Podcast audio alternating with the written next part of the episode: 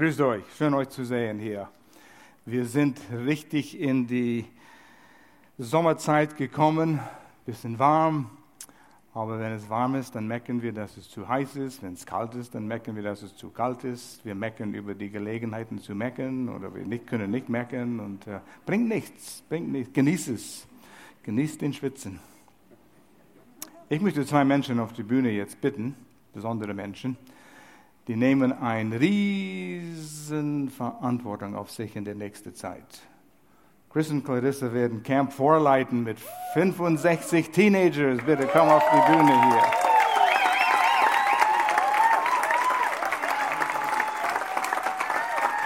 Wer möchte mit 65 Teenagers die Verantwortung tragen? Ha? Das ist eine Riesenherausforderung. Aber ihr seid dafür berufen befähigt, gesalbt und deshalb wird es ein Erfolg sein. Deshalb beneide ich euch. Aber nur deshalb. Samstag fahren die weg nach Kroatien und der Leitsatz, was wir immer sagen bei Camp 4, und das ist in mein Herzen gegangen, weil es wahr ist, this camp changed my life. Dieser Camp hat mein Leben verändert und das erleben wir. Und wie viele sitzen vielleicht in diesem Saal hier wo ihrem Leben verändert wurde durch Camp 4. Und aus dem seid ihr gewachsen, ihr seid Leiter geworden in der Gemeinde. Ein Camp könnte den Unterschied machen zwischen ein Leben voller Erfüllung oder voller Enttäuschung. Deshalb ist es so wichtig, betet für Camp 4, für Schutz, für Bewahrung, aber dass Gott jeder einzelne Teenager berühren wird und für diese beiden Menschen zu beten. Und ich finde es so ein Vorrecht, euch rauszuschicken. Nimm diese 56 und pass auf sie auf. Tolle Verantwortung. Einigt euch mit mir, steckt eure Hände zu den beiden hier, wir wollen zusammen beten. Ich danke dir, Vater, dass wir diese Gelegenheit haben, in ihrer Jugend diese jungen Menschen zu, den Weg zu zeigen, wie sie im Leben Freude haben können, Erfolg haben können Frieden in ihrem Herzen. Da tobt manchmal so viel in den Leben von diesen jungen Menschen. Aber du hast einen Plan für jeden Einzelnen. Wir wissen nicht alles. Chris und Clarissa haben nicht alle Antworten. Aber durch deine Werkzeuge, Chris und Clarissa, willst du wirken. Zusammen mit dem Team. Tollen Team, Vater. Wir danken dir für jeden Mitarbeiter. Und wir danken dir, dass du vorausgehst. Du bereitest Herzen jetzt vor für die, die mitkommen und vielleicht die letzten paar, die noch in den letzten Tagen noch sich anmelden, Platz für ein paar, gibt es noch, aber bereite den Herzen vor, zu empfangen. Das sind vielleicht Widerstände, aus wer weiß welchen Grund. Brich sie, brich sie ab, Vater, dass es eine Freiheit gibt dort zu empfangen, durch die Liebe, die sie voneinander spüren. ich bete besonders für Chris und Clarissa die mit deiner Liebe sind, dass sie das reflektieren können. Dass sie die innere Stärke haben, Geduld haben, die Weisheit haben. Dass sie in jedem Augenblick wissen, was zu sagen oder was nicht zu sagen. Dass sie durch deinen Geist geführt sind. Vater, ich danke dir für diese Verheißung.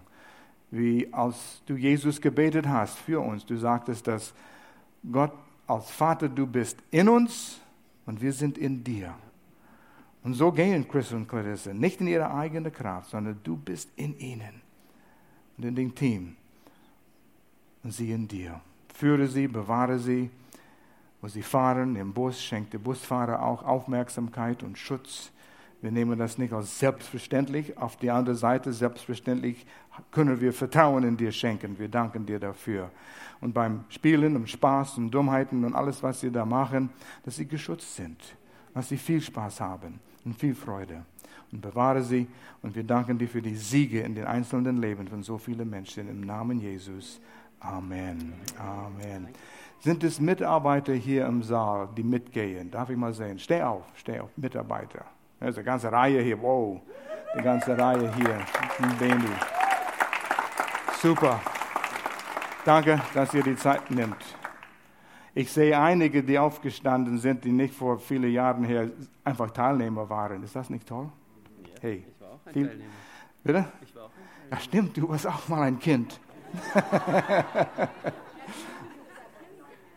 Beim Camp vor euch kennengelernt. Oh, ist gefährlich. Vorsicht. Danke. Ihr werdet tolle Zeit haben. Wow. Was nicht alles geschieht bei einem Camp, huh? Aber hört auf den Herrn und er, er macht alles möglich für euch da. Wow. Das Josef-Prinzip. Wir haben schon viel gelernt von Josef. Und ich sage immer, ich habe das große Vorrecht, mich vorzubereiten. Ich schwimme in die Materie und in Gedanken und bereite mich vor über Wochen, über, eigentlich über ein paar Monate jetzt. Und es ist so viel da drin, was wir lernen können. Ich wünschte, wir hätten noch sechs Wochen, dass wir über diese äh, Themen sprechen können. Über Josef, von allen Menschen im Buch 1. Mose ist das meiste geschrieben über Josef. Abraham, Isaac, Jakob und Josef und alle anderen. Aber über Josef ist das meiste geschrieben. Josef ist ein Bild, ein Typ von Jesus. Und wir lernen viel über Jesus, wenn wir Josef sein Leben betrachten. Wir können viel für uns selbst lernen durch diese Geschichte. Der Titel heute, was wir lernen wollen und sehen und beobachten wollen, ist, wie man zerstörte Beziehungen wiederherstellt. Keiner von uns geht durchs Leben, ohne dass irgendwelche Beziehungen gestört sind, geknackt sind, verletzt sind. Entweder sind wir verletzt worden, misshandelt worden oder wir haben anderen misshandelt, verletzt. Ist das Leben. Wir sind in dieser Welt, wir sind nicht vollkommen. Und erst in den Himmel wird es so sein, dass wir niemanden mehr verletzen. Familien, die Eltern, kennen Jesus nicht. Vielleicht ein abwesender Vater oder immer Negatives, immer mecken, immer brüllen, immer schreien. Vater hat immer zu seinen Teenager gesagt, du wirst nie tauchen für irgendetwas. Und du lebst mit das. Das sind diese Dinge. Wie viele Teenagers ihre Eltern hassen, nicht respektieren. Das sind Verletzungen. In Beziehungen, Ehen, im Stich gelassen worden, Manchmal beim Umschulung, die Ehefrau sagt, ich gehe arbeiten, damit es in der Umschulung uns besser geht und dir besser geht und kommt zurück und kriegt eine neue Stelle, verdient gut, gute Umgebung und dann verlässt er die Familie und sie ist im Stich gelassen. Oder man hat Geld ausgeliehen, Bürgschaft, du bist hängen geblieben mit dem Schuld. Allerhand geschehen. Wir könnten hier den ganzen Tag über diese Probleme reden. Aber du spürst vielleicht in dir, ja, aus der Vergangenheit ist einiges. Menschen erzählen Unwahr Unwahrheiten über dich. Ja, aber was sie sagten, war nicht, war nicht wahr, stimmte nicht. Aber es wurde erzählt. Und du kannst nicht zu jedem gehen, der es, der es gehört hat und es in Ordnung bringen und korrekt korrigieren. Du kannst es nicht. Das ist wie, wenn du ein Federkissen aufreißt und vom dritten Stock das ausschüttet und dann versuchst du all diese Federn wieder einzuziehen. Geht nicht. Aber Menschen glauben das über dich. Viele von uns haben das erlebt. Ruhig zu sein ist nicht immer einfach. Wie gehen wir mit gespannten Beziehungen um? Der größte Feind ist uns selbst, unser Ego, unser Stolz. Wir fühlen uns verletzt und unsere Gefühle, was alles da in uns wühlt. Das sind echte Gefühle. Was machen wir damit? Und wir haben viel gelernt von Josef und wir können noch viel mehr lernen. Es geht nicht nur um Recht zu haben, sondern um richtig zu handeln. In verschiedenen Situationen, wo wir wussten, wir standen im Recht, aber es wurde Lügen über uns erzählt, wollten wir zurückschlagen, wollen wir alles korrigieren. Der sagt, ruhig. Wir haben es gelassen. Und in den Jahren hat Gott so viel zurechtgebogen. Er hat es getan. Wir müssten nicht kämpfen. Lasst Gott für euch kämpfen. Wenn ihr in gespannte Situationen seid, ihr habt jemand verletzt, jemand hat euch verletzt, ihr könnt übernatürliche Ergebnisse bekommen, wenn ihr übernatürlich handelt. Und wenn ich übernatürlich sage, ich meine, es ist nicht natürlich, wie wir da reagieren. Unsere Natur will uns selbst verteidigen, will alles korrekt machen, wollen für uns selbst kämpfen. Und der erste Punkt, was wir sehen im Leben von Josef, wir haben es eigentlich letztes Mal schon angedeutet, ist, erkenne Gottes Hand in die Situation. Das ist schwer zu tun, wenn es dir schlecht geht, wenn jemand über dich gesprochen hat, wenn du im Stich gelassen worden bist, jemand hat dich verletzt. Erkenne, dass Gott am Wirken ist. Ja, alles, was du durchmachst, benutzt Gott, um dich stärker zu machen. Es ist, wie einer gesagt hat, Bedrängnisse sind Gold in der Schmelztiegel. Wir sind alle in dem Sinn in Gottes Schmelztiegel. Und er will pures Gold. Und je nachdem, wie wir reagieren, merkt er in dir, das Gold ist noch nicht so pur, wie es sein soll. Wir machen es ein bisschen heißer. Und Gott sagt, ich weiß, du kannst es vertragen, aber ich will pures Gold. Es kommt aufs Ergebnis an, wofür Gott dich einsetzen will, wofür du bereit bist, eingesetzt zu werden. Und viele werden das wieder streben. Das Feuer ist zu heiß, die Prüfungen sind zu schwer, wir wollen das nicht mehr. Josef hat alles erlebt, was du erlebt hast. Von seinen Brüdern gehasst, in den Familienverhältnissen war es nicht gut. Er wurde verwöhnt von seinem Vater und auch nicht in allen gut erzogen worden. Seine Mutter starb, wo er noch jung war. Er hat erlebt, wie Menschen über ihn Unwahrheiten erzählt haben, was ihm Gefängnis gekostet hat. Potiphas Frau hat eine Lüge erzählt über Josef, der sie erzählte, er wollte mich vergewaltigen. Potiphar, sein Chef, hat ihm dann ins Gefängnis geworfen. Aber ich bin unschuldig. Nicht wahr? Im Gefängnis, jahrelang. Halbwegs durch, irgendwo zwischendurch heißt es, zwei Jahre später im Gefängnis, noch zwei Jahre, unschuldig im Gefängnis. Es gibt diese Fälle, wo Menschen unschuldig im Gefängnis sind. Ich denke, wie darf das sein? Manche werden geklärt, aber trotzdem viele Jahre verloren. All das ist Vorbereitung, Training. Wollen wir vorbereitet werden? Wenn nicht, du kannst aussteigen. Bleib, wo du bist. Gott kann dich nicht dort einsetzen. Aber wir lesen immer wieder von Josef. Gott war bei ihm. Wo er es nicht wusste, wo er nicht wusste, wofür, wofür das war. Und das heißt, auch im Gefängnis, dass Gott mit seiner blutbunden Liebe begegnete. Eine Liebe, die nie vergehen kann, eine Liebe, die nie gebrochen werden kann. Hesed ist das Wort, was, wir haben kein gutes Wort auf Deutsch für dieses Wort Liebe. Im Neuen Testament das griechische Wort Agape wird benutzt, die höchste Form der Liebe. Aber es war die höchste Form dieser Liebe, den Gott Josef erwiesen hat im Gefängnis, im Dreckloch, wo keine Menschen Menschenrechte hatten. Und Gott kam an der Macht. Äh, äh Josef kam an der Macht an einer Position, wovon er nie geträumt hat. Hätte er da, hat er das gewusst, wo er ins Gefängnis geworfen würde wegen Potiphars Frau? Ah, das ist der Vorstufe vor Vizepräsident von Ägypten hier. Oh, okay, ich gehe dahin. Gar nichts. Keine Ahnung. Gott meldet sich nicht, um uns zu erklären, warum. Dann hätten wir Vertrauen in das Warum statt in ihm. Er sagt, halte meine Hand. Aber Gott ist heiß in der Schmelztiegel. Ich weiß, aber ich brauche dich. Ich liebe dich so sehr und vertraue dich so sehr. Ich weiß, du schaffst es, wenn du an mich hängst und meine Liebe entgegennimmst, meine Blutbund Hesed Liebe bedingungslose Liebe für dich. Ich liebe dich. Im Korintherbrief heißt es auch, er lässt uns nicht in Versuchung kommen, mehr als was wir tragen können. Eine Verheißung, glaube das. Danke Gott, dass du mir das anvertraut hast. Nebenbei, das ist genauso, es schießt mir im Kopf hier rein. Danke Gott für die Kinder, die er dir geschenkt hat. Gott verschwendet keine Kinder an Eltern.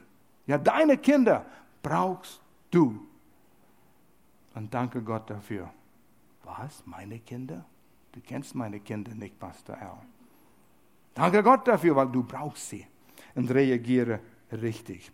Okay, wir müssen uns beeilen. Es ist so viel, oh, das, das hat mich zerrissen.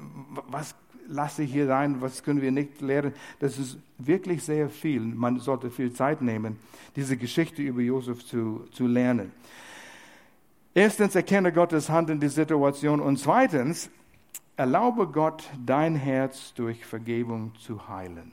Oh, Entschuldigung, hier ist es. Heilung durch Vergebung, dass du lernst zu vergeben. Du lernst zu vergeben. Eine der schwierigsten Aufgaben, was es gibt.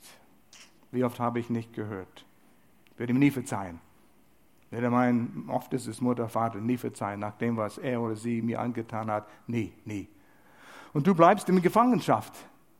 Diese Zorn, diese Verbitterkeit, Verbitterte, Verbitterkeit, Bitterkeit, Verbitterung. Du weißt, was ich meine. Du bleibst gefangen. Wie weiß ich, dass Josef innerlich vergeben, vergeben hat und könnte? In Ägypten, letztes Mal haben wir darüber gesprochen, wie Josef Träume gedeutet hat im Gefängnis. Mundschenk sagt, und Josef sagt zu ihm, denk an mich, wenn du zurück zu Pharao gehst. Hol mich raus. Und er hat von ihm vergessen. Und dann hat Pharao einen Traum. Er kam dem Mundschenk und sagte, ah, jetzt erinnere mich an Josef zwei Jahre später. Da war einer, der Träume deutete. Und aus dem ist Josef zum zweitmächtigsten Mann Jerusalem, Jerusalem, Ägypten geworden. Vizepräsident, Premierminister, zweitem mächtigster Mann unter Pharao. Und dann gab Gott ihm zwei Söhne, hat eine ägyptische Frau bekommen und diese Söhne hat er Namen gegeben und das zeigt uns, dass er vergeben hat. Der erste Sohn hat er Manasseh genannt. Jemand hier Manasseh genannt? Weißt du, was es bedeutet? Es bedeutet, wie ich es geschrieben habe, Gott ließ mich vergessen. All den Schmerz, all diese 13 Jahre in Ägypten, von dem Tag, wo meine Brüder mich verkauft haben als Sklave und mich für tot gelassen haben, All das, was geschah, Potiphas Haus, seine Frau, Gefängnis, all das habe ich vergessen. Gott ließ, Gott erlaubte, Gott machte es möglich, dass ich es vergessen könnte. Und du sagst, das kann niemand vergessen. Erzähl mir eine andere Geschichte, Pastor Al. Ich meine nicht, dass du es nie vergisst, dass es geschah. Aber den Schmerz kann ausgelöscht werden. Ich kann an Menschen denken, Gloria und ich können an Menschen denken, die uns tief verletzt haben über die Jahre, die wir hier gedient haben. Und wenn du im Dienst bist, im christlichen Dienst, im Dienst Gott, du wirst verletzt. Garantiert. Sei bereit dafür. Wenn jemand Absichten hat, im Dienst Gottes zu gehen, ein Pastor oder Missionar oder was immer, du wirst angegriffen und verletzt. Aber den Schmerz, und all diese Dinge aus der Vergangenheit ist weg. Oh, das ist Gold wert. Wir sind frei von diesen Dingen. Ich könnte mich mit jedem von diesen Menschen, das sind spezifische Menschen, hinsetzen und Gemeinschaft mit der Person haben. Das ist alles in der Vergangenheit. Vergeben. Und einige haben wir noch nie persönlich begegnet, um das zu tun. Die gingen anderen Wege. Aber im Herzen das ist Gold wert, hoch, hoch. Wenn du das in der Hand hältst, hältst du den Schmerz mit es. Die Erinnerungen bleiben, aber der Schmerz muss weg. Und vielleicht spürst du diesen Schmerz oder diese Verletzung. Der zweite Sohn hieß Ephraim. Und Ephraim bedeutet fruchtbar, eigentlich doppelt fruchtbar. Und man weiß nicht genau, warum doppelt fruchtbar, aber er hat zwei Söhne bekommen. Er war Gefangener Ausländer für tot gehalten und jetzt ist er zweitmächtigster Mann in Ägypten und hat zwei Söhne und eine wundervolle Frau. Und regierte in einem Land, wo Wohlergehen herrschte für sieben Jahre lang. Das reichste Land, was es zurzeit gab in der Welt. Gott hat mich gesegnet. Ich bin ein gesegneter Mensch. Ich bin fruchtbar geworden. Und so, weil er die Liebe Gottes erkannt hat, Gottes Hand in diese Dinge, könnte er vergeben. Und einer hat es so beschrieben, Josef hatte aggressive Vergebung ausgeübt. Mit Absicht. Ich vergebe meine Brüder, mein Vater, Potiphas Frau, der Mundschenk. Vergebe sie alle. Aggressiv ging er daran. Nicht, aber der hat das getan, ich werde es nie vergessen. Nein, nein, es war vergeben worden. Wegen der Liebe Gottes, die in ihm herrschte, den er sah. Das ist Gnade. Oh, wenn wir über Gnade sprechen, da handeln wir mit Kostbares und Mächtiges. Du denkst, Nuklearenergie ist mächtig. Warte, bis du mit Gnade handelst. Das ist mächtig. In Römer 5, Vers 20 sehen wir, wie Gott mit uns umgegangen ist. Das ist genau dieselbe Geschichte wie mit Josef. Römer 5, Vers 20 in Neues Leben Übersetzung heißt es, doch als das Ausmaß der Sünde unter den Menschen immer größer wurde, ist Gottes wunderbare Gnade noch grenzenloser geworden. Noch grenzenloser die Gnade. Und der Message Bible auf Englisch, der Peterson hat es äh, übersetzt, beschreibt diesen Vers mit diesen Worten. Sünde hat keine Chance in einem Wettbewerb, ist meine Übersetzung von seiner Übersetzung. Sünde hat keine Chance in einem Wettbewerb mit der aggressive Vergebung, die wir Gnade nennen. Wenn es auf Sünde gegen Gnade kommt, Gnade gewinnt zweifellos. Oh, wenn du das mal selbst erlebst, das zerschmelzt dein Herz. Du dein Herz wird gebrochen, die Härte deines Herzens wird gebrochen. Ich, ne, ich meine nicht verletzt. Durch Gnade. Das ist ein mächtiges Thema. Das hat mich an eine Geschichte, Beispiel erinnert, wo die Sonne und der Wind haben einen Streit miteinander gehabt. Und der Wind sagt, ich bin mächtiger wie du, Sonne, ich kann mehr bewirken wie du. Meine Macht ist größer als deine. Und die Sonne sagt, sollen wir einen Wettbewerb hier machen daraus? Okay, und siehst du den Mann, sagte die Sonne, der Mann, der läuft auf dem Weg. Mal sehen, wer ihm dazu bringen kann, den Mantel von ihm abzukriegen. Und der Wind sagt, okay, ich bin dran. Und er fängt an zu pusten und blasen und Sturm und alles, alles, um seinen Mantel abzupusten. Und was hat der Mann getan? Er hat noch fester gehalten an seinen Mantel. Es war kalt und der Wind schuf es nicht. Und die Sonne sagt, lass mich dran jetzt und er fing an zu strahlen. Und der Mann, was hat er gemacht? Er hat seinen Mantel ganz alleine ausgezogen. Wer war stärker? Die Sonne, die Liebe, die Gnade. Es ist stärker. Gnade ist stärker als Vergeltung, als Bestrafung.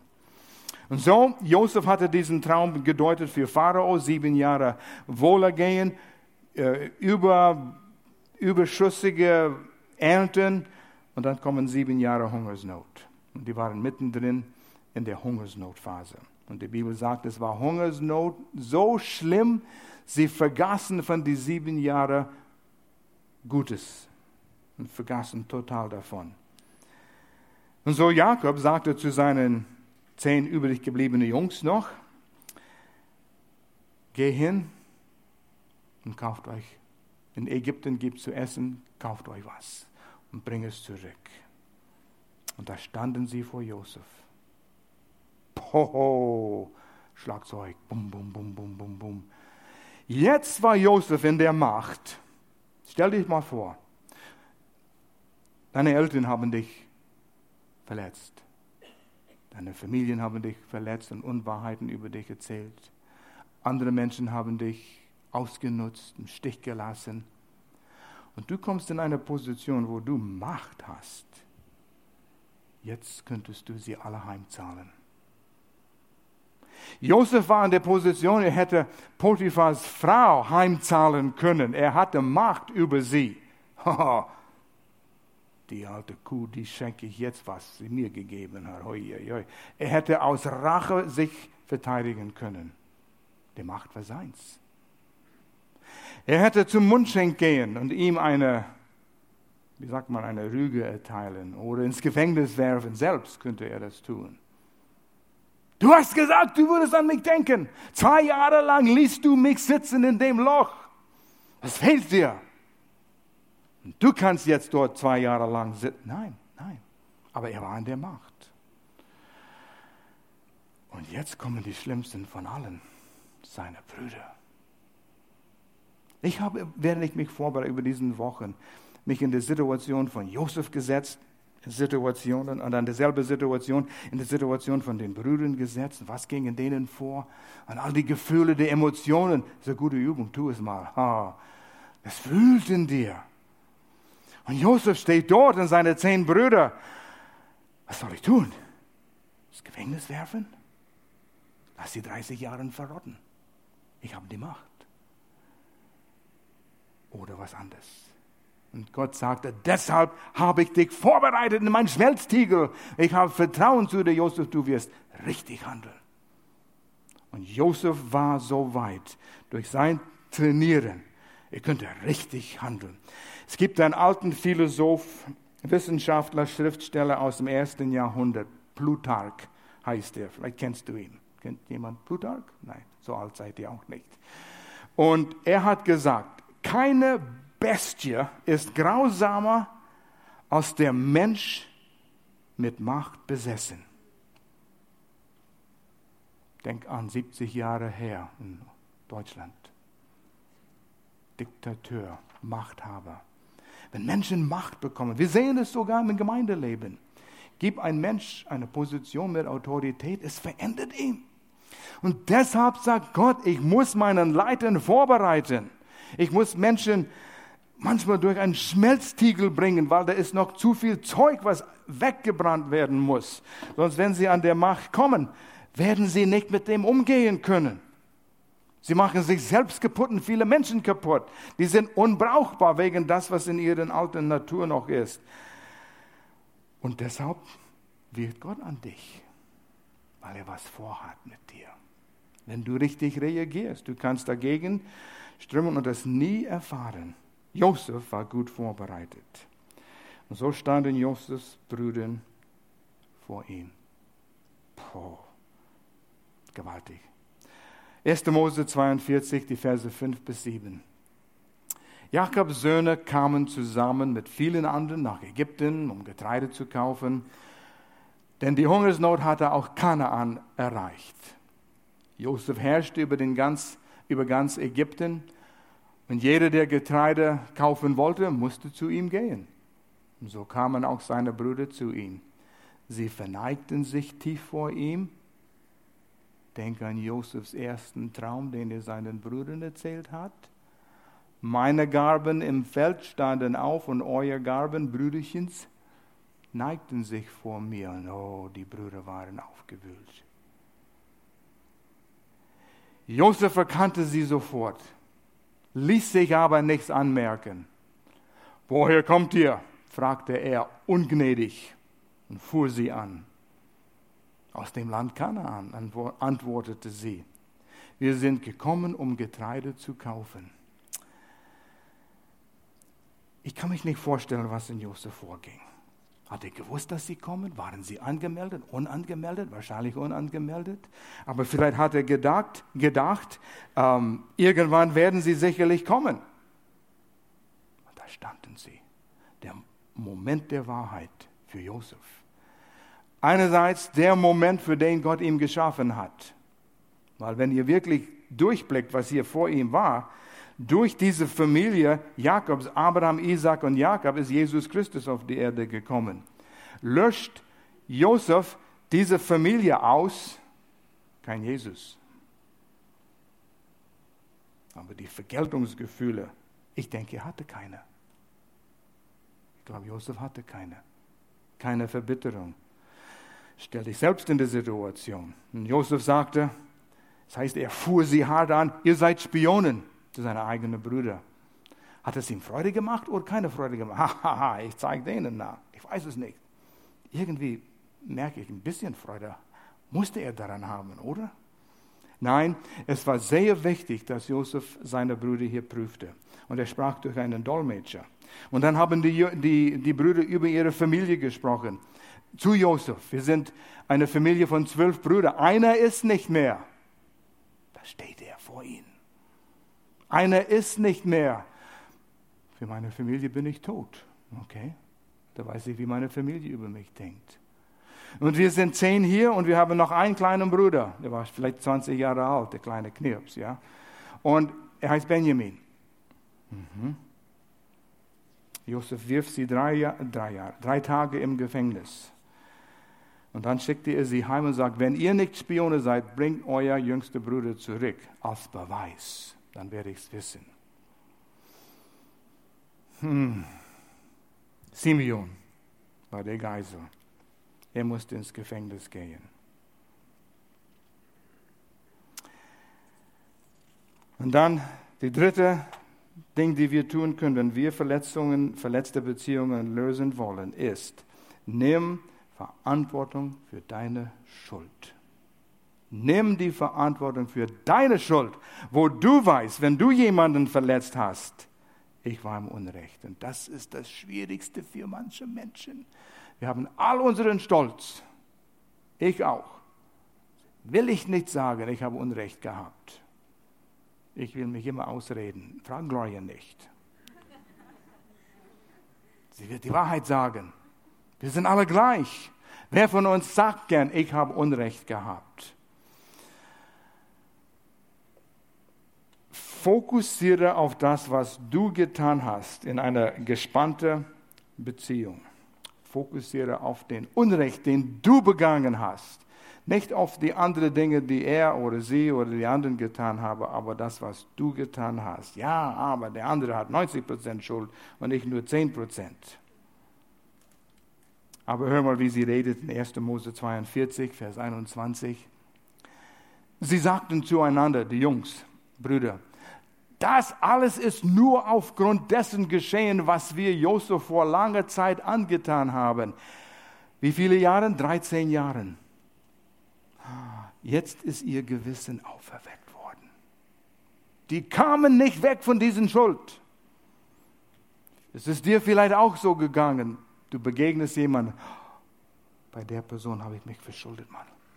Irgendetwas. Ich war gemein zu dieser Person ich habe was Unrechtes getan, gesagt, entwendet, gestohlen. Das kommt alles hoch. Wir haben seine Angst gesehen, als er uns um Gnade anflehte, als sie ihm in den Brunnen geworfen haben. Nein, nein, bitte nicht, bitte nicht. Und als sie ihn verkauft haben, meinen Brüder, ihr verkauft mich an Sklavenhändler. Nein, und hat geweint und geschrien, angeflehen. Und sie haben seine Augen gesehen und dieses Gesicht werden sie nie vergessen. Also sie Schuld trugen mit sich. Ungelöste Schuld geht nicht weg. Es schlummert eine Weile, aber es geht nicht weg.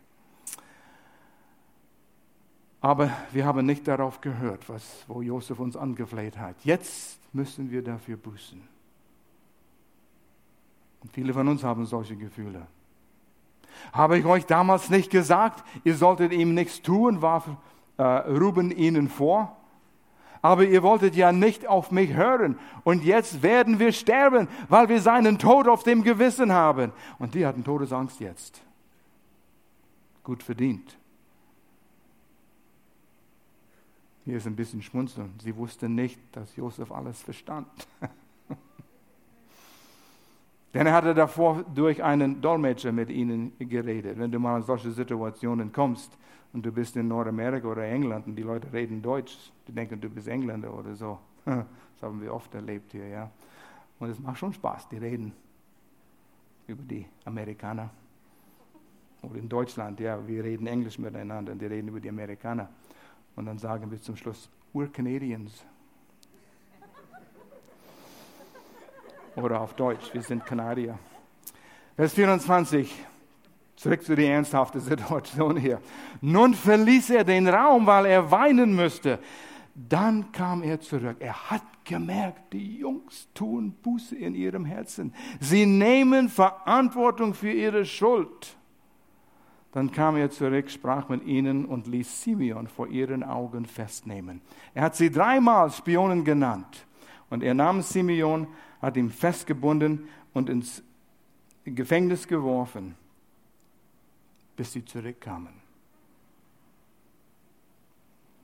Und so ist wichtig, wenn wir was in Ordnung bringen wollen, müssen wir das nennen, den Vergehen nennen, den wir getan haben.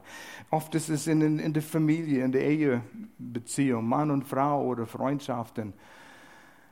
Es tut mir leid, so fängt es an. Aber das reicht nicht aus. Sorry. Sorry für was? Dass du mir böse bist. Das ist keine Entschuldigung. Sorry, dass ich ertappt worden bin. Ist keine Entschuldigung. Sorry ist weiter ein Anfang, aber sorry, es tut mir leid, ich habe dich respektlos angesprochen. Ich war im Unrecht, wie ich gesprochen habe. Und sag nicht, aber was ich sagte, stimmte. Na, dann kommt es wieder, aber wie ich es gesagt habe, wenn das das Einzige war, vielleicht hat es gestimmt. Hat es gestummen? Nee, hat es gestimmt. Aber wie ich es gesagt habe, das war nicht korrekt. Da bin ich im Unrecht. Das tut mir leid. Und wenn du den Schmerz von deinem Partner oder der Gegenüber spürst, wie es geschmerzt hat in der Person, den du verletzt hast, dann tust du Buße. Kannst du mich verzeihen? Wirst du mich verzeihen? Ich bitte dich um Verzeihung. Ich habe ein Buch gefunden diese Woche, steht nicht im Connect Center, aber Jerry Chapman hat das Buch geschrieben, Die Fünfsprache der Liebe. Er hat ein Buch geschrieben, Die Fünfsprache der äh, ähm, Verzeihung. Wow. Wenn du was in Ordnung bringen willst, du musst dieses Buch lesen. Ist auf Amazon. Gary Chapman kennst du von die Fünfsprache der Liebe und gewaltig, biblisch treu, total. Aber nenne dein Vergehen. Dann kriegst du ein reines Gewissen. Wenn du ein reines Gewissen hast und du stehst für das, was du getan hast, bist du frei. Diese letzte Woche, interessanterweise, durch Bekannte von uns, Glorias Cousin, wohnt in Lörrach, überlieferten sie uns einen Brief mit 50 Euro drin. Sie haben jemanden kennengelernt irgendwo in ihrer Reise und sagten, würdet ihr bitte Al und Gloria diese 50 Euro geben? Ich habe es von ihnen vor Jahren gestohlen. Wir hatten es nicht gemerkt. Wir waren nicht, oh, wo sind die 50 Euro, diese 20 Jahre lang. 20 Jahre her hat sie irgendwie von uns 50 Euro gestohlen. Und jetzt wollte sie ihr Leben in Ordnung bringen. Das hat sie geplagt. Sie hat ein freies Gewissen gewonnen. Und wir freuten uns über 50 Euro. Wir gehen essen. Ich will euch was erzählen über mich. Als ich in der ersten Klasse war, sechs Jahre alt, war ich fasziniert von in der Bibliothek von ganz kleinen Büchlein. Waren ein paar. Ich habe eins genommen, nicht ausgecheckt, mit nach Hause genommen und nie wieder zurückgebracht. Im Keller versteckt. Ich sehe noch den Keller, wo ich es versteckt habe und wo das war. Vielleicht liegt es noch da, ich weiß es nicht. Auf jeden Fall, ich war sechs Jahre alt und ich habe es gestohlen. Euer Pastor ist ein Dieb gewesen über den Jahren, Teenagerjahren, bis wir nach Deutschland kamen in 72 und dann noch ein paar Jahren, bis ich 26 Jahre alt war. Immer wieder, wenn jemand über das gesprochen hat, über schlechtes Gewissen, Dinge aus der Vergangenheit, die du nicht in Ordnung gebracht hast, sah ich dieses kleines Büchlein und wusste, ich bin schuldig den Diebstahl. Du warst sechs Jahre alt. Unschuld. Ich war schuldig.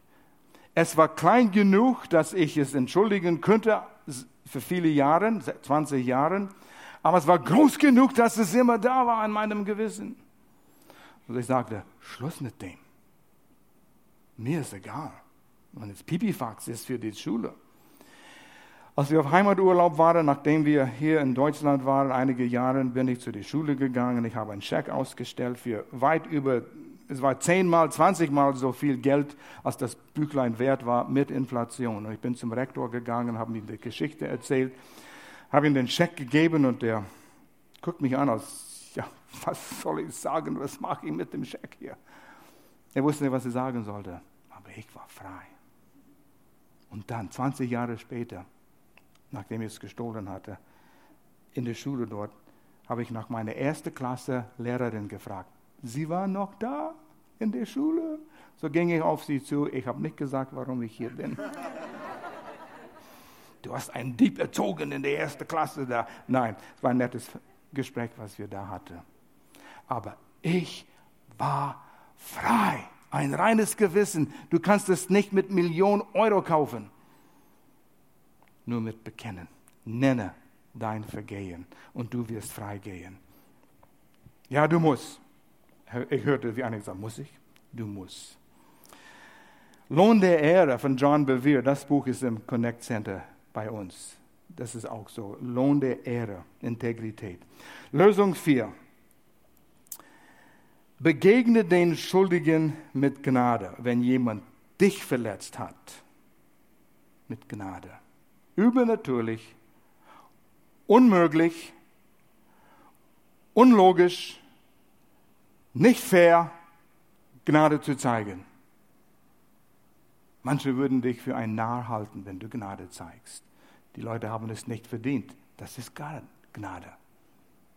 Unverdientes zu verschenken. Gnade kann nicht genommen werden. Gnade kann nur gegeben werden. Und du bist in einer Position. Du kannst auch der Schuldige in sein Gefängnis behalten, wenn du nicht vergibst. Dann bist du schuldig an etwas weiteres. Niemand gewinnt. Niemand gewinnt, wenn du verbittert bist, wenn du nicht verzeihst. 1. Korinther Kapitel 13 ist der Kapitel der Liebe. Sagt dasselbe im Neuen Testament. Die Liebe ist selbstsüchtig. Sie lässt sich nicht reizen und wenn man ihr Böses tut, und oh, wie Menschen uns Böses getan haben, trägt sie es nicht nach. Ein interessantes Wort hier. Was, es wird benutzt in der Wirtschaft zum Rechnen, Gutschreiben. Und in diesem Zusammenhang bedeutet es, die Liebe macht keine Excel-Tabelle von all die Dinge, die Menschen ihnen bös getan haben. Hält keine Liste. Und das tut uns gut, wenn wir in der Ehe sind. Weil wir leben mit diesen Menschen. Gestern hat sie das getan, vorgestern war das und letzte Woche hat sie mich tot verletzt. Und ich kann mich gut daran erinnern, wo vor sechs Monaten, ah, das vergesse ich nicht. Das ist keine Liebe. Liebe vergisst. Ich meine ehrlich, vergisst. Die Liste ist weg. Ist weg. Vielleicht brauchen wir zwei Listen. Vielleicht müssen wir mal eine Liste schreiben, wo Menschen uns verletzt haben. Und eine Liste, wo in deinem Gewissen kommt es hoch, du hast Menschen verletzt, wo du was in Ordnung bringen musst. Eins von diesen beiden Listen sollst du verbrennen. Rate mal, welches das ist. Nimm die, wo Menschen dich verletzt haben, und verbrenne es. Und die andere mach zur Gebetsliste. Gott, zeig mir, wie ich diese Dinge in Ordnung bringen kann. Es, es ist, weil Josef auf Gott immer geschaut hat, wo er diese Hesed, Bund, Blutbund Liebe gespürt hat, Agape Liebe, und ging durch den Prozess. Wusste nicht warum, aber er wusste, dass Gott am Führen war. Das ist übernatürlich. Wenn wir unverdiente Ausdrücke der Gnade zeigen, die Gnade ist lächerlich manchmal, ne? lächerlich, macht keinen Sinn. Warum soll ich nett und lieb zu diesen Personen sein, nach dem, was er mir angetan hat? Weil es reine Gnade ist. Das ist Liebe. Macht keinen Sinn. Aber mächtig, es erlaubt Gott in die Situation zu wirken. Und der Feind ist besiegt. Die Brüder hatten kein, Geld, äh, kein ähm, Getreide verdient. Als sie auf dem Weg nach Hause waren, da öffneten sie ihre Säcke, um zu essen unterwegs, und da fanden sie ihren Geld drin. Jungs, statt sich zu freuen, Wow, Gott sei Dank, Stell dir mal vor, er hat uns Getreide geschenkt und unseren Geld zurückgegeben. Hatte sie Todesangst bekommen. Was wird jetzt mit uns geschehen? Weil sie ein schlechtes Gewissen hatte, hatten sie Angst, Schuldgefühle. Egal was geschehen ist, es bleibt, bis es bereinigt ist und es hält dich gefangen. Und sie sagten zueinander, merkt eure Worte, was hat Gott uns angetan? Und wie oft hören wir nicht, Gott wird dich kriegen. Du bist vielleicht so großgezogen worden. Benimm dich oder Gott kriegt, kriegt dich. Er sieht dich. Ja, ja, er sieht das. Das stimmt schon. Dein Leben ist ein offenes Buch. Aber er kriegt dich nicht. Er hat seinen eigenen Sohn gekriegt am Kreuz und bestraft, damit wir nicht bestraft werden müssten. Du kannst die schlimmste, schwierigste Situation lösen, wenn du Gnade schenkst. Und Gott kann dir zeigen, wie du das tun kannst. Und so die Brüder, die Brüder gingen nach Hause, haben Jakob das alles erzählt. Er wusste auch nicht, all das Geld in unsere Säcke, was soll das bedeuten? Und dann, was habt ihr gesagt? Simeon, wo ist Simeon? Im Gefängnis in Ägypten. Warum? Wieso? Was haben wir getan? Alles fremd. Er dachte, Josef ist tot. Er will wem haben? Benjamin? Nein, nein, das geht nicht. Josef und Benjamin waren die zwei Söhne von Rachel, die gestorben wurde, unterwegs zurück nach Kanaan. Jakobs Lieblingsfrau. Josefs leibhaftige Brüder, die anderen waren Halbbrüder. Und die waren, das war jetzt Jakobs Lieblingssohn. Ich habe schon einen Sohn verloren, einer ist tot. Und jetzt den zweiten wollt ihr mitnehmen? Nein. Und Judah sagt, ihr könnt mich und meine Söhne töten, wenn Benjamin nicht zurückkommt. Ich werde für ihn gerade stehen. Und nach langer Zeit, wenn der Hunger nahte in ihren Magen, sagte er, okay, nimm Benjamin mit. Und sie brachten doppelte Geld zurück. Und sie wussten nicht, der ganze Weg hin, ich kann mir vorstellen, wir bringen Benjamin. Ja, was ist, wenn er uns allen ins Gefängnis wirft? Und Jakob, er wird sterben vor gebrochenem Herz. Oh, die Emotionen in dieser Geschichte, die sind hoch, die sind runter, die, sind, die wühlten in allen. Da kamen sie vor Josef. Und da sah Josef sein kleiner Bruder. Ich denke so um 20 Jahre alt. Und er musste wieder weinen. Da ging er raus, mein Bruder. 13 Jahre habe ich all seine Geburtstagsfeiern verpasst, versäumt. Wie er groß geworden ist, habe ich versäumt. Und da ist er, da steht er vor mir. Oh, die Selbstbeherrschung, nichts zu sagen in dem Augenblick. Könntest du dich selbst beherrschen? Ich könnte das nicht. Ich muss noch durchs Feuer gehen. Und so, die Brüder haben den Diener Josef versucht zu erzählen mit dem Geld, wir sind unschuldig, wir haben nichts genommen, wir, wir bringen doppeltes Geld zurück und, und, und, und. Und Josef sagt, Psst, wir haben ein Fest für heute Abend vorbereitet. Ein was? Ein Fest. Moment. Geld in den Taschen, in den Säcken. Und jetzt macht er ein Fest für uns. Macht er das für alle, die Getreide kaufen? Verwirrung, Verwirrung, Angst, Zittern, Schuldgefühle. They were a mess. Und Josef setzt sie am Tisch. Ich wäre gern dabei gewesen vom jüngsten bis zum ältesten. Und die hatten keine Ahnung, dass es Josef war.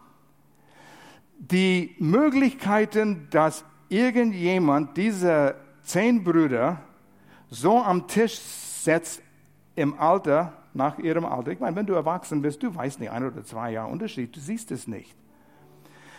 Die Chancen sind, ich habe es aufgeschrieben, 40 Millionen zu eins, dass das geschieht. Oh, was geht denn hier vor? Josef oh, und Benjamin kriegt fünfmal so viel Essen, der kleinste, der jüngste. Wenn die neun Brüder eine Lammhaxe bekommen haben. Benjamin hat fünf äh, Schafbeine bekommen auf seinem Teller. Fünf Teller voll Kartoffeln und Gemüse. Boah! Die gucken Josef Teller an. Was soll das? Was bedeutet das? Verwirrung, Angst, sie wussten nicht.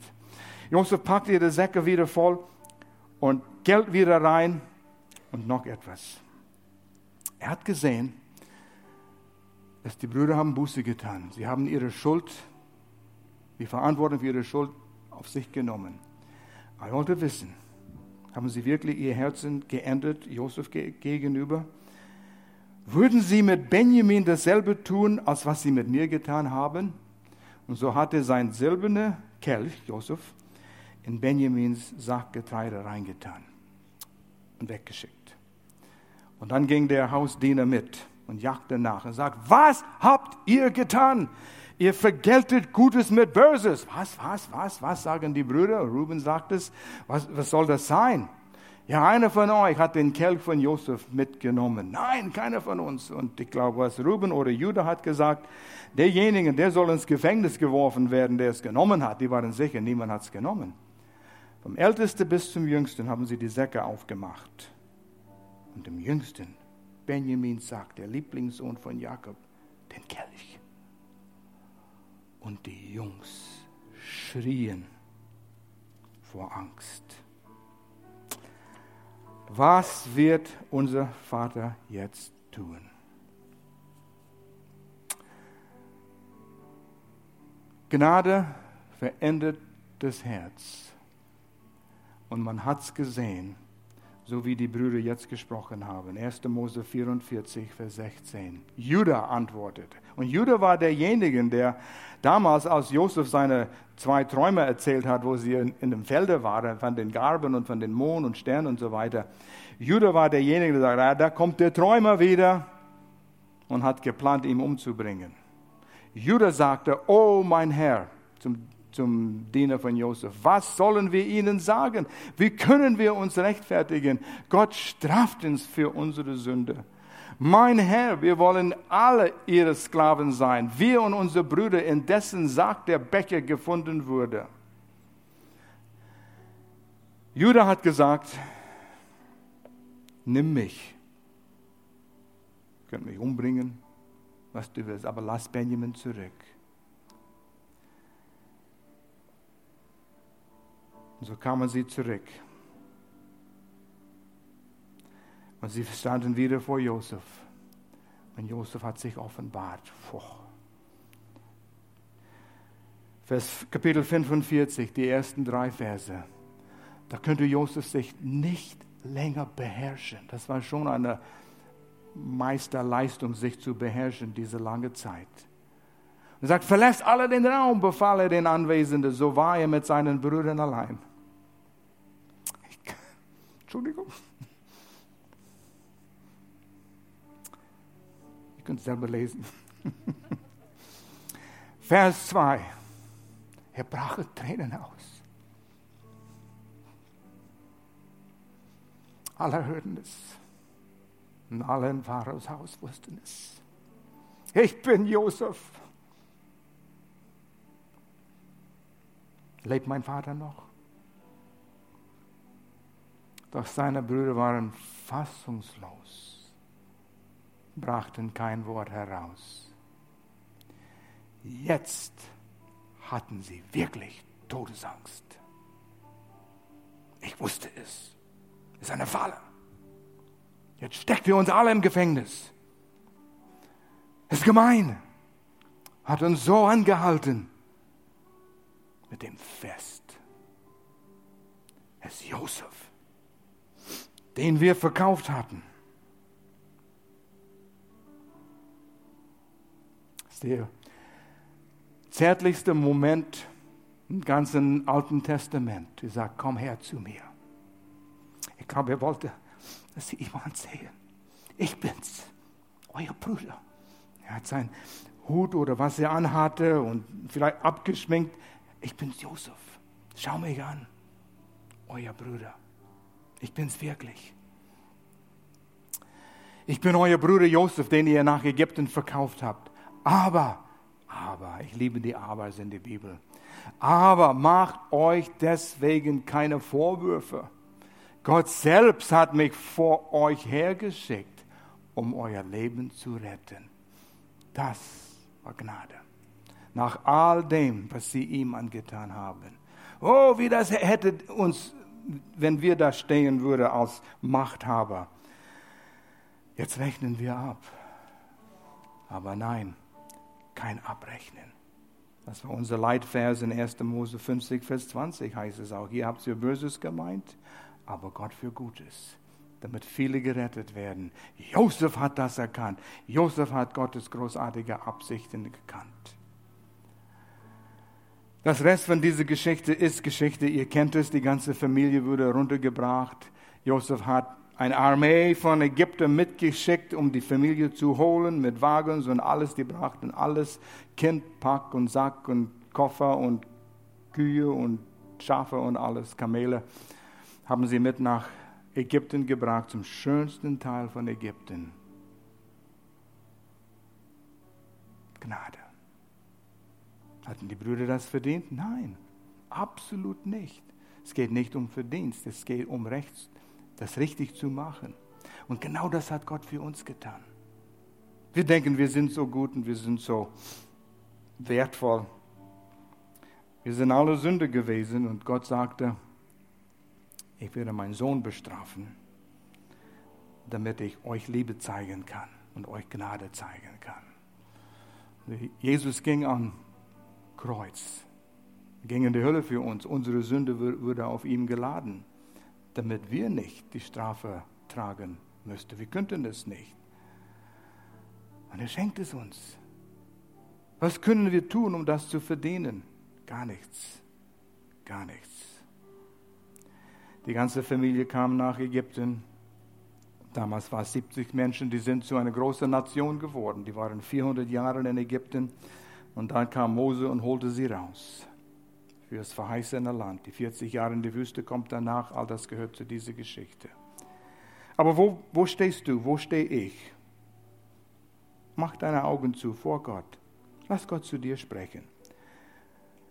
Gibt es Menschen in deinem Leben, wo dein Gewissen schlägt dich jetzt gerade in diesem Augenblick. Ja, ja, ich weiß. Oh, Entschuldigung.